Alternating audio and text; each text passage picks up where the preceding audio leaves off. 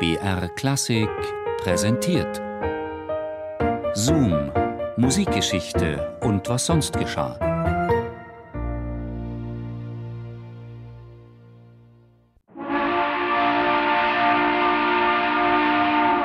Paris 1923. Der Brasilianer Heitor Villa-Lobos besucht zum ersten Mal die französische Kulturmetropole. In seiner Heimat hat der 25-jährige Komponist bereits eine gewisse Berühmtheit erlangt. Villa-Lobos ist aber klar, dass er, um sich entwickeln zu können, ins Ausland gehen muss. Paris ist die Stadt der großen Vorbilder, das Zentrum der europäischen Kunstszene und erster Anlaufpunkt für Künstler aus aller Welt. Nichtsdestotrotz verkündet Villa-Lobos gleich nach seiner Ankunft mit für ihn typischem Selbstbewusstsein: Ich bin nicht gekommen, um zu lernen, sondern um zu zeigen, was ich gemacht habe. Wenn es Ihnen gefällt, bleibe ich. Wenn nicht, kehre ich in meine Heimat zurück.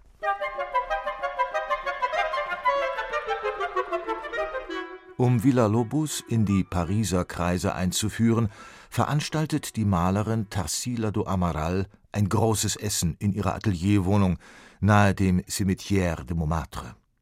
Ihr Salon ist ein Treffpunkt für die in Paris lebenden Brasilianer sowie die angesagten Künstler und Kulturschaffenden der Metropole. Zu diesem Empfang kommen neben vielen anderen auch Eric Satie und Jean Cocteau, der zu dieser Zeit führende Kopf der Pariser Avantgarde. Im Laufe des Abends setzt sich Villa-Lobos ans Klavier und beginnt zu spielen. Cocteau legt sich, skurril genug, unter den Flügel, um besser hören zu können.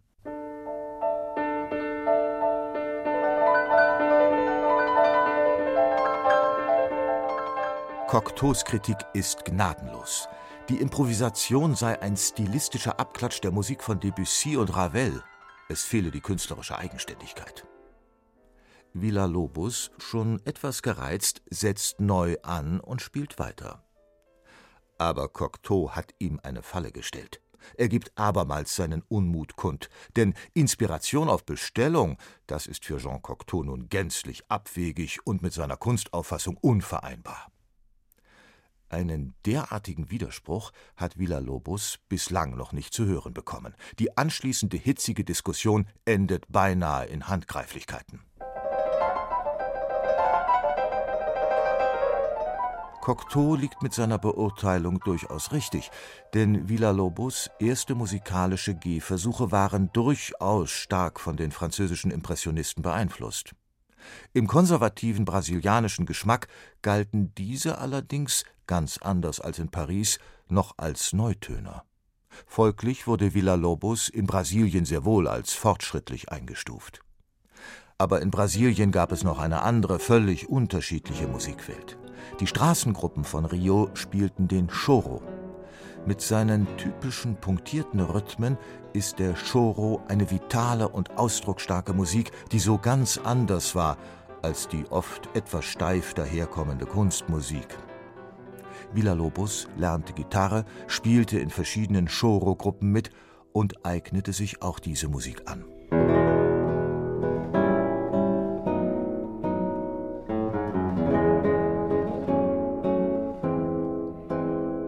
Trotz all seiner Großspurigkeit ist Villa-Lobos nach Paris gekommen, um zu lernen. Der Aufenthalt wird, vielleicht gerade auch wegen der Herausforderung, zum entscheidenden Impuls. Das experimentierfreudige Klima spornt Villa-Lobos an, seinen Stil auszubauen. Die vielfältigen künstlerischen Anregungen saugt er förmlich in sich auf. Das Erlebnis, hier den Sacre zu hören, ist einschneidend.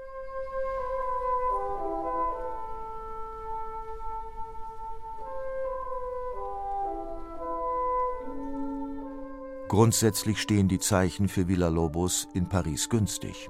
Die Stadt ist übersättigt von der hochgezüchteten europäischen Zivilisation und geradezu verrückt nach allem Exotischen. Und genau das liefert der Brasilianer Villa-Lobos.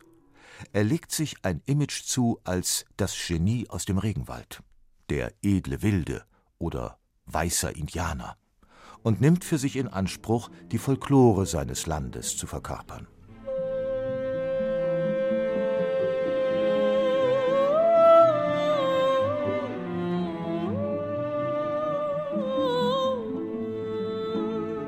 Villa-Lobos ist von nun an stets darauf bedacht, keine direkten Vorbilder preiszugeben.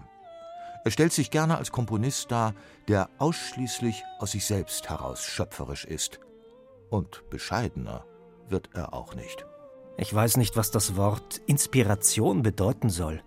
Ich erschaffe Musik aus einer Notwendigkeit, einer biologischen Notwendigkeit. Ich folge keinem Stil und keiner Mode.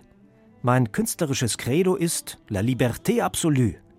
Wenn ich schreibe, ist es der Stil von Villa Lobos.